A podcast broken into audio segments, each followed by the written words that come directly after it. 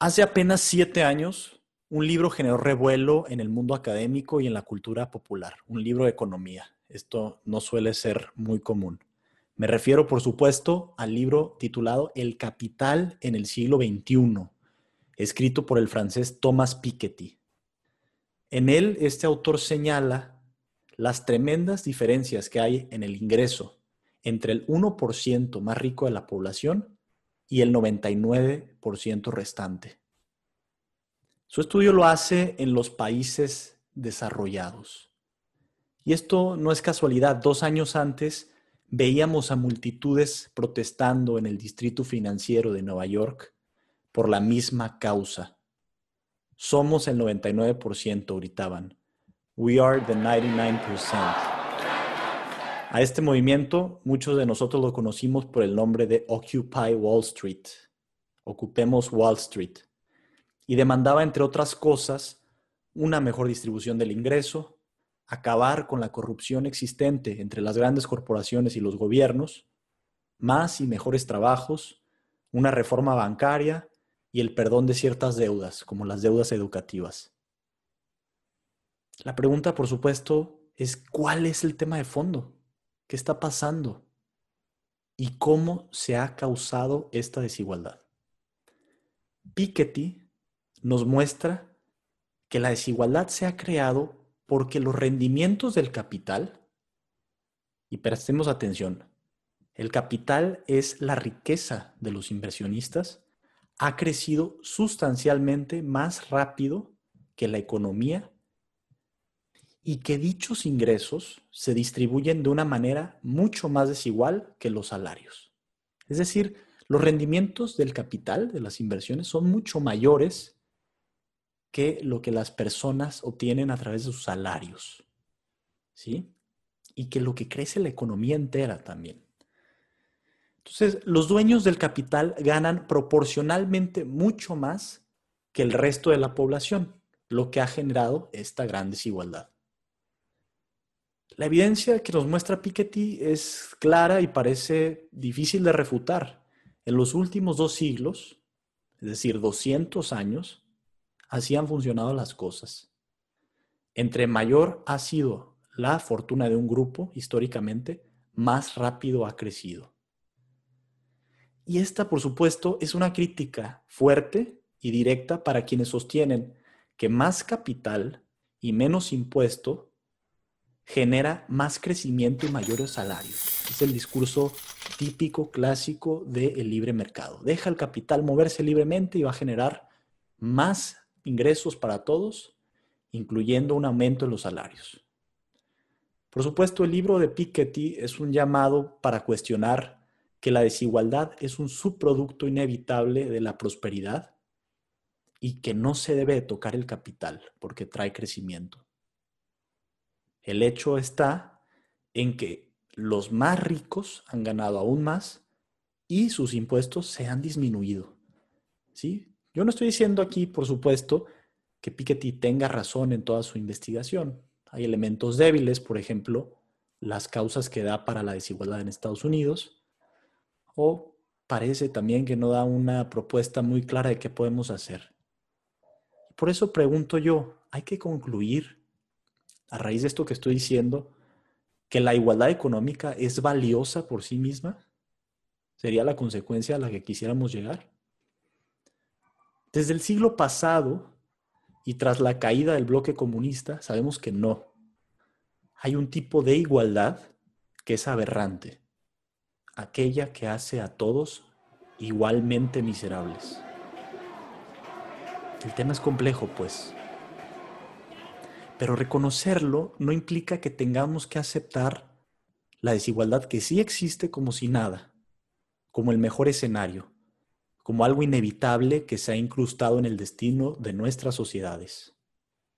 También entre las desigualdades hay diferencias y hay que planteárnoslas, sobre todo para intentar resolverlas. ¿Cuáles serían los rendimientos adecuados del capital? Pregunto. ¿Habría un grado de desigualdad que sería socialmente tolerable? Si sí, ¿cuál es? ¿Se deberían de crear nuevos impuestos para los más ricos? Esta es la solución de Piketty. ¿Qué les parece? Las respuestas no han llegado, pero estas son las preguntas que quisiéramos escuchar discutir a la clase política mexicana. En este podcast experimental, estudiantes de Ciencia Política del ITAM nos dan una introducción a la desigualdad económica en México a través de una investigación que ellos mismos realizaron para este medio. Daniela Sofía, Daniela María, José Emiliano y Juan Carlos nos ayudan a contestar a las siguientes preguntas. ¿Qué herramientas tenemos disponibles para medir la desigualdad? ¿Qué efectos tiene sobre los grupos más vulnerables? ¿Hay salida para ello? Esto es lo mínimo necesario que debes saber sobre la desigualdad en México. Bienvenido. Mínimo necesario. Política útil para el ciudadano en movimiento. Primero que nada, me parece pertinente arrancar esta discusión definiendo a qué nos referimos cuando hablamos de desigualdad. Daniela, ¿qué te parece si nos platicas un poquito acerca del tema? Claro, mira, la desigualdad es la condición de no contar con los mismos recursos o no tener la misma naturaleza que otro. No se trata únicamente de riquezas monetarias, de ingresos o de un suelo. Se trata también de oportunidades, de expectativa de vida, de acceso a servicios de salud y educación. Entonces, se podría decir que se trata de un problema que abarca todos los aspectos sociales y económicos de una persona. Exactamente, Tocaya. Desafortunadamente, la desigualdad es un problema económico y social que afecta a la mayoría de los países. De hecho, actualmente América Latina es la región con los niveles más altos de desigualdad. O sea, esto quiere decir que México se encuentra dentro del 25% de los países más desiguales del mundo. Suena brutal cuando lo miramos de esta forma. Aún más, en nuestra investigación descubrimos que el coeficiente de Gini en México es de tan solo 0.48. Sí, el coeficiente de Gini es la medida de desigualdad más utilizada a nivel mundial. Por los que no saben, es un número entre el 0 y 1, en donde el 0 representa perfecta desigualdad y 1 perfecta igualdad. Pero a ver entonces, que México tenga un valor de 0.48 quiere decir que sus niveles de desigualdad están por los cielos. ¿Cómo puede ser esto posible si es bien sabido que nuestra economía nacional es bastante fuerte? A ver, pues déjame te contesto. El problema fundamental de México es la mala repartición de recursos. Unos pocos tienen mucho, mientras que la gran mayoría tienen muy poco. De hecho, el 40% de la riqueza nacional está acumulada en el 1% de la población. Y ni hablar de la tremenda desigualdad laboral que sufren las mujeres o la pobreza extrema en la que viven las comunidades indígenas. Bueno, pero nuestra investigación nos dimos cuenta que entre los países de América Latina, México no está tan mal posicionado. O sea, sí, pero se trata de aspirar muchísimo más allá. La realidad es que aunque hay países en peores condiciones que la nuestra, todavía tenemos muchísimo espacio para mejorar. Totalmente. Nuestro país puede ser rico en cultura y biodiversidad, pero sus niveles de desigualdad lo están matando. Además, con toda la situación actual y la pandemia que estamos viviendo, se han revelado fracturas muy severas dentro de la estructura nacional que amenazan con profundizar la desigualdad en todo el país. Uy, excelente punto. Déjame decirte una de las cosas más sorprendentes que encontramos en nuestra investigación. No puedo esperar más, Dios mío. Adelante. Te pregunto, ¿qué ha sido lo más horrible de este 2020? Por supuesto, el COVID-19. Eso es, el COVID ha sido horrible para todos. Ahora te pregunto, ¿cuál es la mejor forma de prevenir un contagio de coronavirus? Pues usar el cubrebocas, ¿no? Sin duda, esa es una excelente medida de cuidado personal, pero aún mejor es el confinamiento social.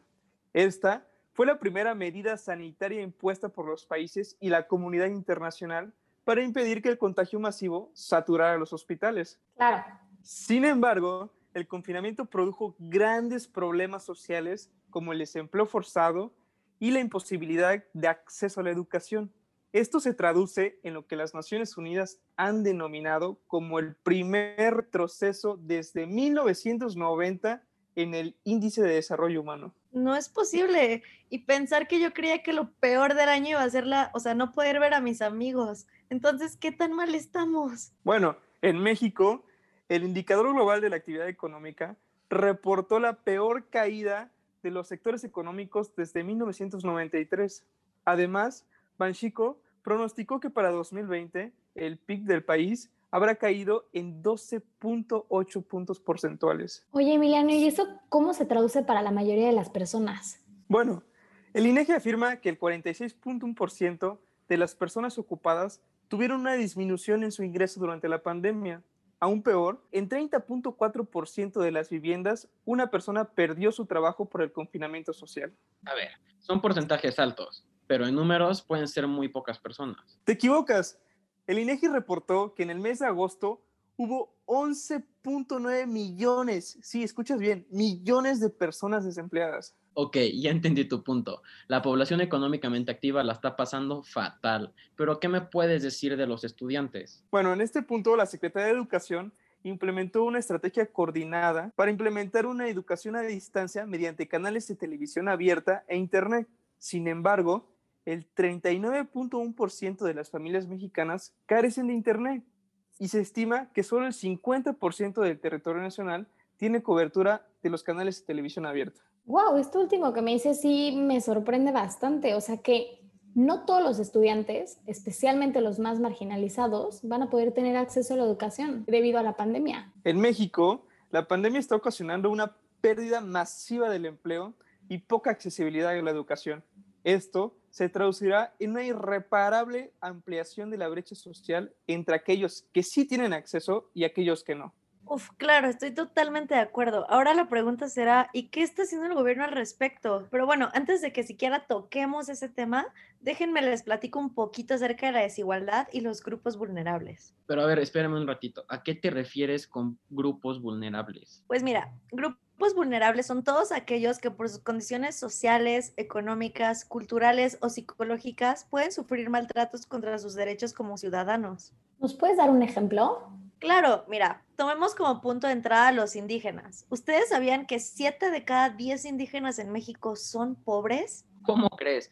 Entonces sí aplica bien aquella famosa frase de que en México no todos los pobres son indígenas, pero casi todos los indígenas son pobres. Exactamente, se trata de una situación muy grave y muy seria. Esta pobreza se ve reflejada en el limitado acceso a servicios de salud, en rezago educacional, baja calidad de vida y, en ocasiones, incluso en dificultades para cumplir de manera digna con sus necesidades básicas. Bueno, ¿por qué los indígenas la están pasando tan mal? Pues mira, creo que muchísimo tiene que ver la barrera del lenguaje y la tremenda marginación. Estos indígenas suelen vivir en poblados desconectados del resto del país y por lo tanto son olvidados. Ni siquiera nos acordamos de ellos. Pero esto no es lo peor de todo. Ah, caray, entonces, ¿qué dirías que es lo peor?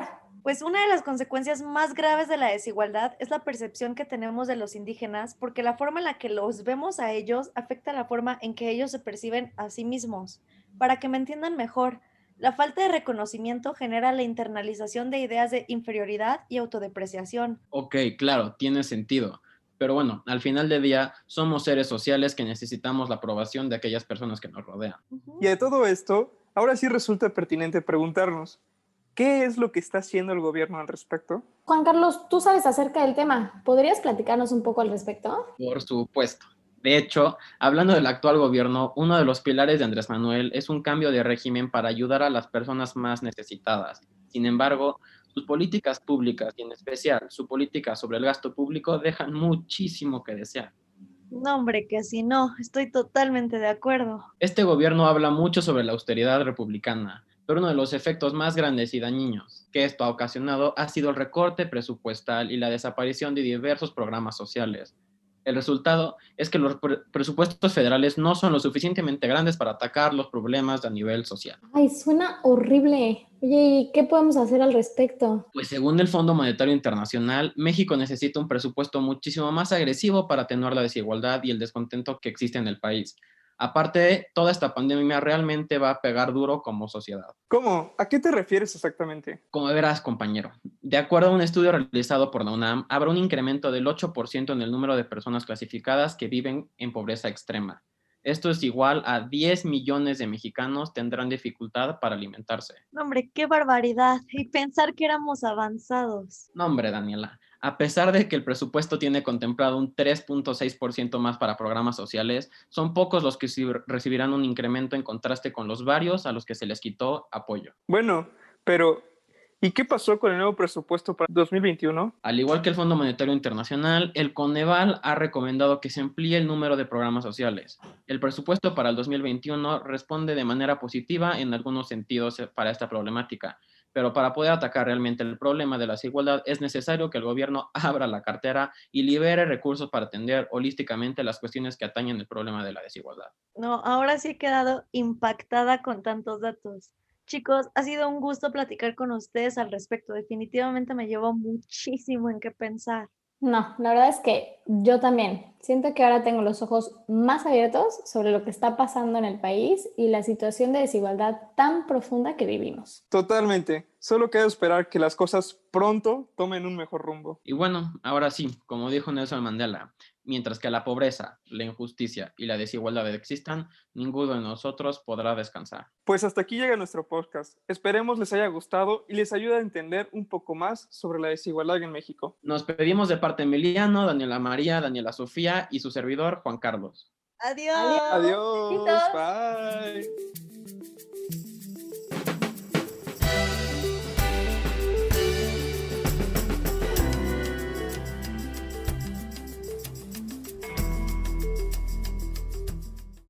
Ahí lo tienen, datos certeros que no son sino la punta del iceberg. La desigualdad y la pobreza no pueden dejar de estudiarse en un país como el nuestro. ¿Será que no sabemos dar el paso más allá del discurso político? Cuéntanos qué piensas tú, qué agregarías a esta discusión y visita nuestra página web www.minimonecesario.mx y obviamente nuestras redes sociales que están allí como mínimo necesario MX. Seguimos trabajando para ti. Nos vemos en la siguiente.